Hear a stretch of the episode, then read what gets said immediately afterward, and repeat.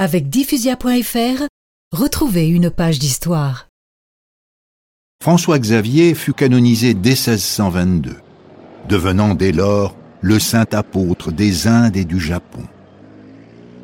En 1904, le pape Pie le proclama patron de l'œuvre de la propagation de la foi.